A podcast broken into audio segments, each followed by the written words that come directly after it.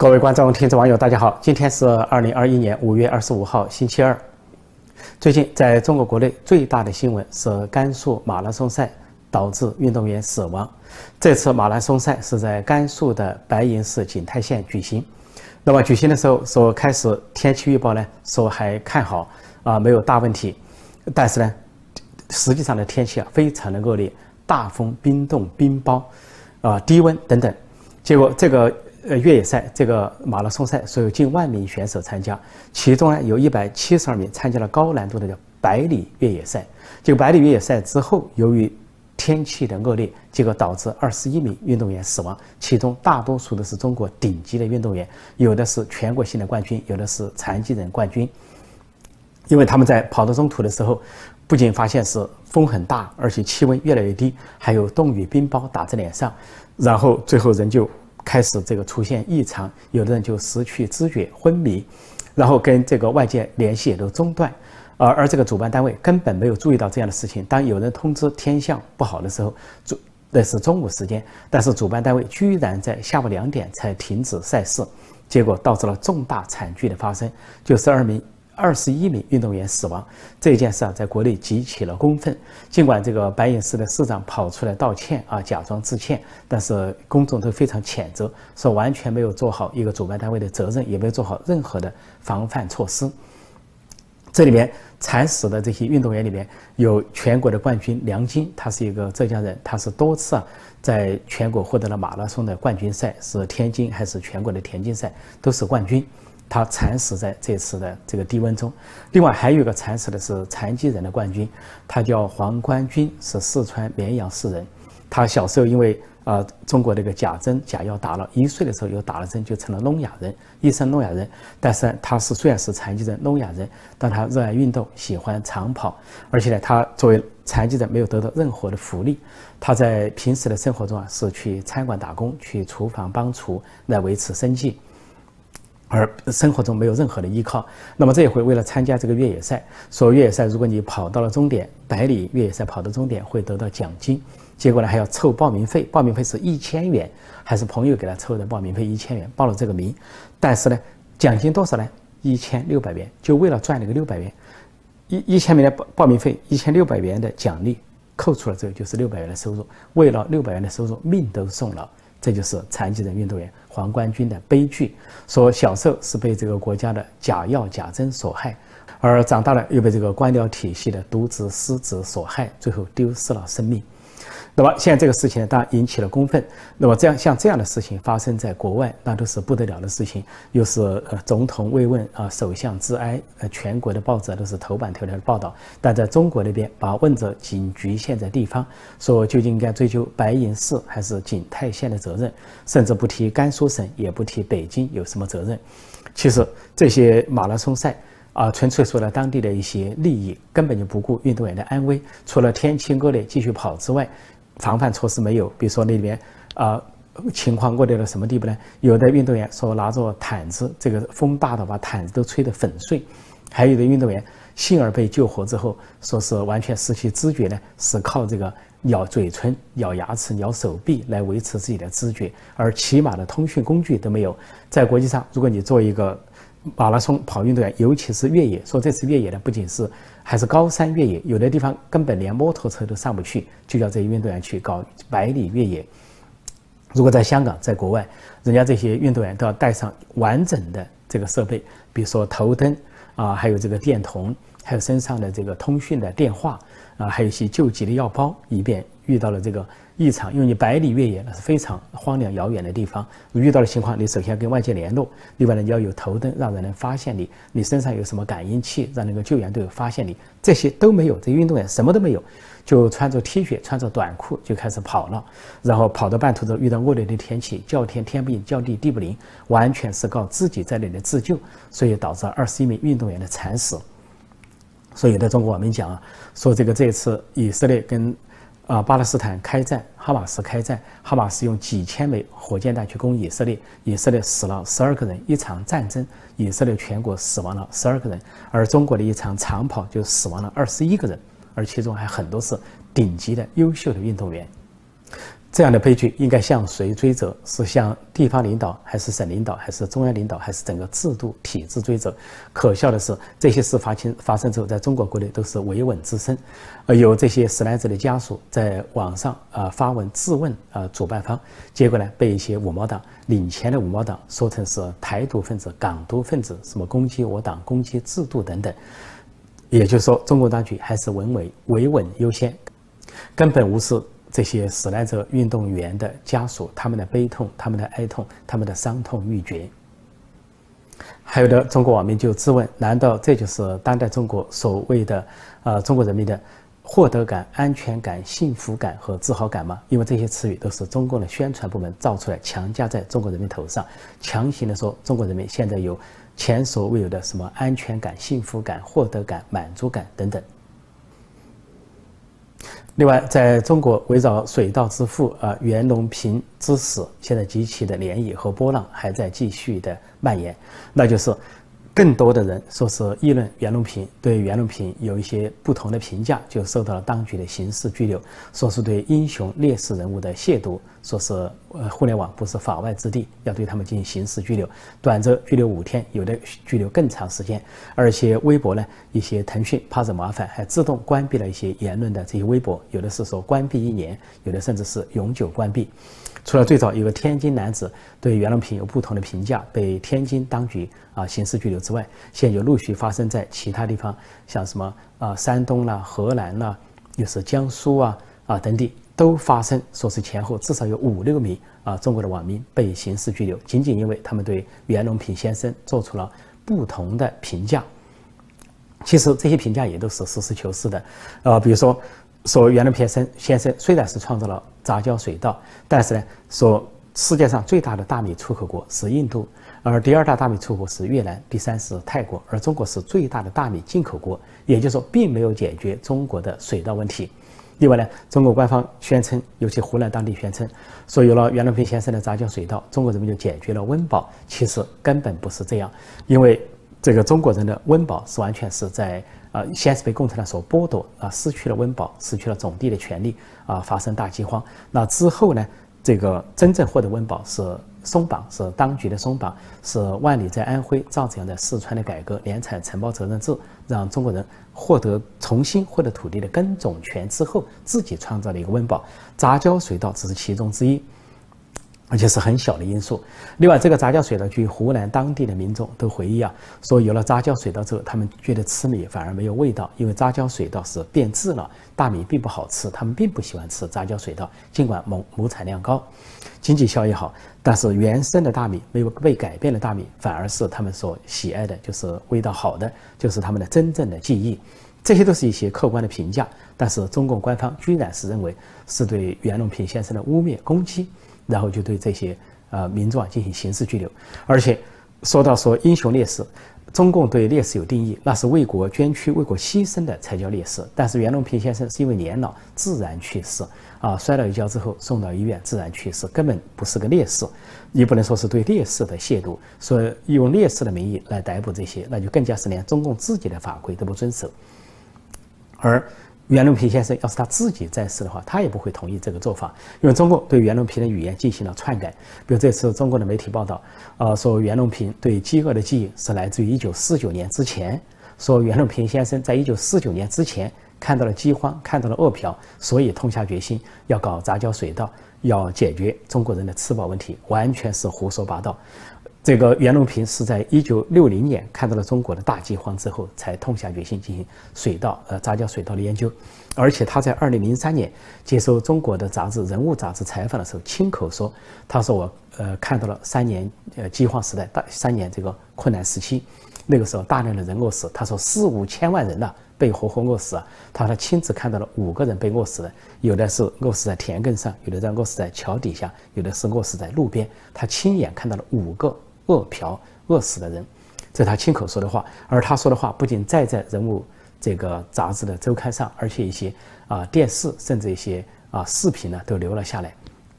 这亲口所讲的大饥荒，四五千人被活活饿死，他从来没有提到一九四九年之前他见过什么饥饿。但是中共居然篡改人家的话，把人家的话一篡改，说成一九四九年之前，就是共产党还没接管政权之前的事情，移花接木啊，篡改人家语言，这才是真正的对袁隆平先生的亵渎。且不说袁隆平是不是英雄烈士，如果共产党认为他是英雄烈士，共产党本身在带头亵渎袁隆平先生。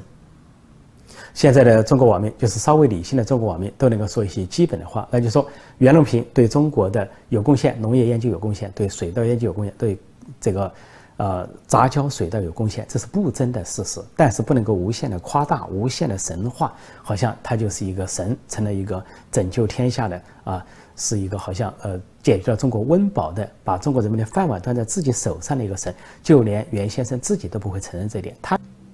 根据袁隆平平时的一些作为和言语啊，应该说，他要是在世，或者说地下九泉有知的话，他也不会赞成当局对啊有对他有不同评价的人去抓人，就是刑事拘留。所以就凭这一点，中国当局也在违背他自己的愿望。或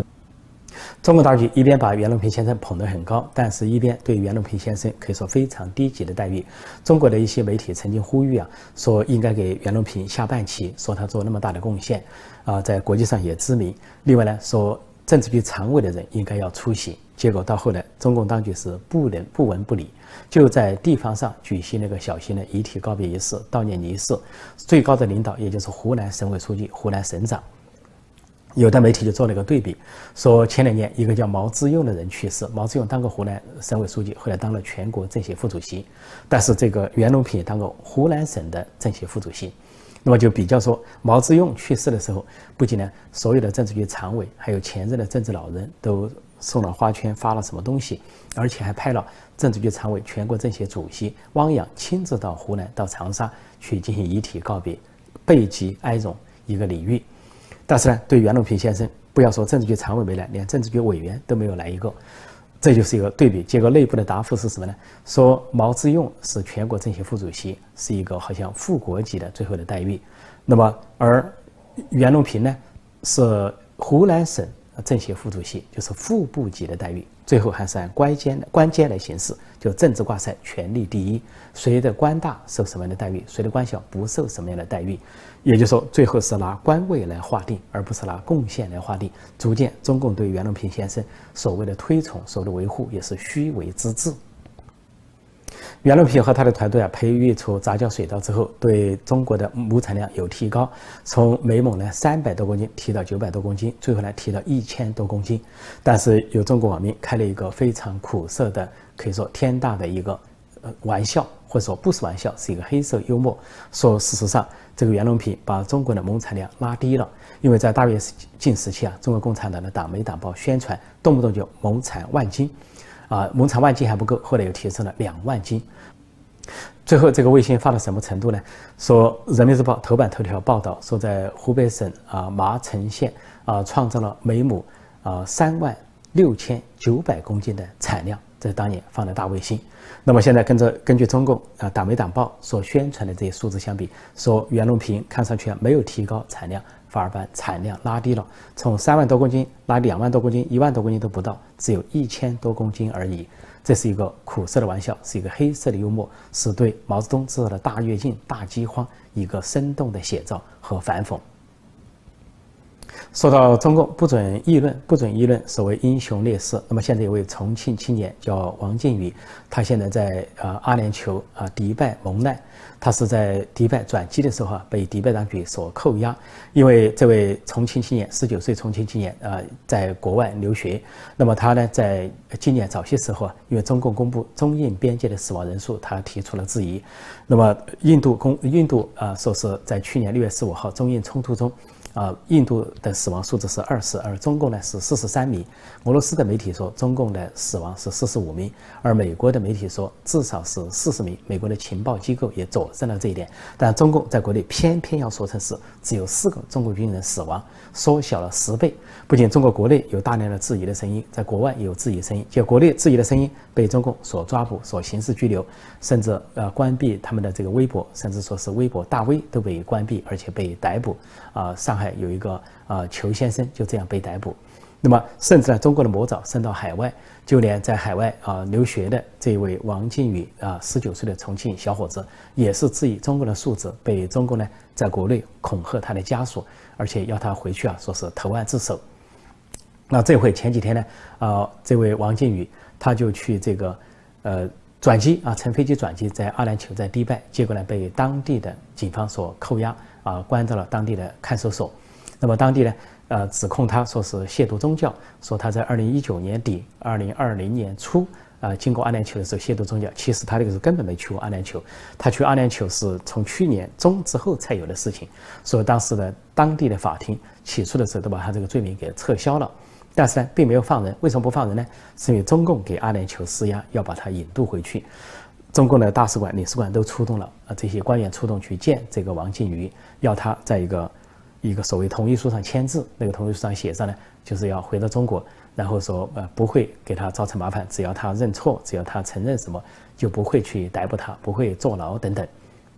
但中共的话，没有人信啊。王靖宇虽然十九岁，他也不信，说认为都是欺骗。那么现在他他不仅被扣押，据说他的女朋友也可能被扣押，那么情况非常危急。各界都伸出援手。那么最新的消息显示啊，说美国国务院也在高度关切此案，因为都知道刚刚发生了国际恐怖主义，那就是白俄罗斯卢卡申科当局居然可以派战斗机、战斗机啊去拦截国际航班来逮捕反对派人士。那么就不排除这个迪拜虽然是很富有的国家啊，号称是天堂般的富有，但是呢却是相对的集权和专制，还是号称君主立宪制。其实呢，那个地方呢。啊，这个对劳工权益、对人权毫无保障，有很多的外来工人在那里受到歧视，包括印度的工人、中国的工人等等。那么王靖宇落在他们手上，将中共施压，就可能是凶多吉少，所急需呢国际社会的声援，还有包括美国和各国的援助。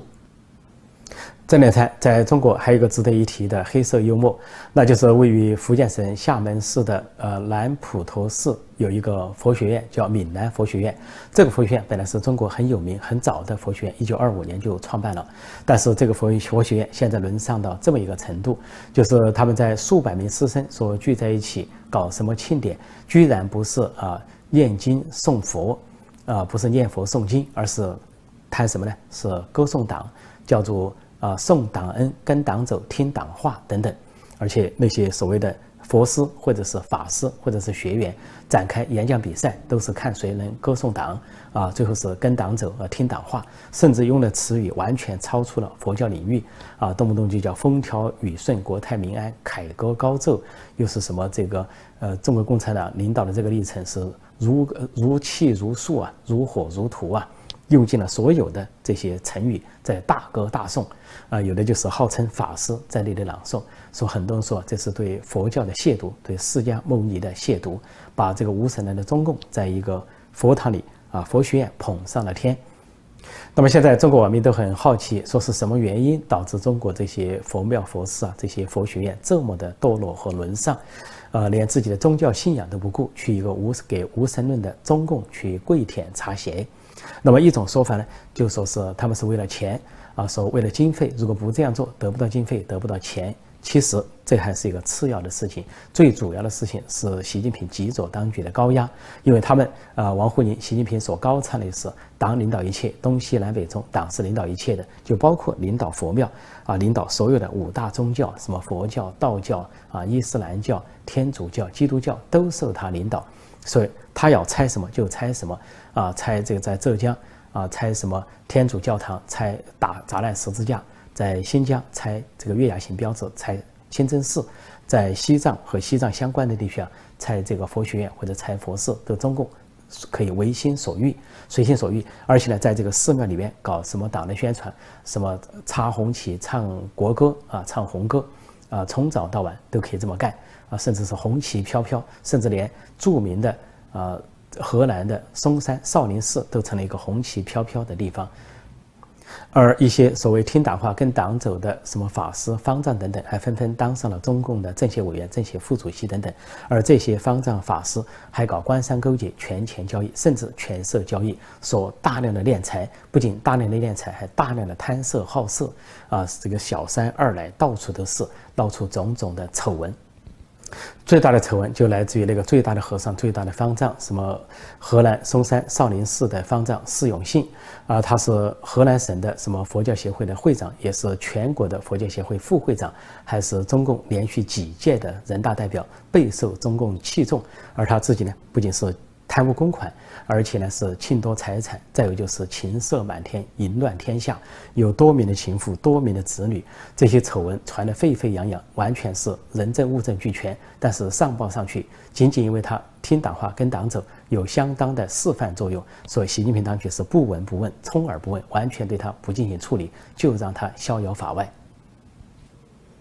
当今中国这些所谓的和尚、法师、方丈，种种的丑行、情色丑闻、贪腐丑闻，还有公然在寺庙升红旗、唱红歌，这种亵渎佛教、亵渎这个佛教圣地的行为，就是联想到啊，这个《金瓶梅》里面所描写的场景：潘金莲跟西门庆通奸，而且还毒杀了亲夫武大郎。毒杀之后，假装请这个和尚去做法事。而就在那些和尚做法事为武大郎超度亡灵的时候，这个潘金莲居然和西门庆就在帷幕后公然通奸，发出阵阵的什么娇喘和吟声，说这些和尚也都神魂颠倒，在那里隔着帷幕听吟声娇喘。所以今天中共这些佛堂的行为啊，就跟这个潘金莲通奸一样，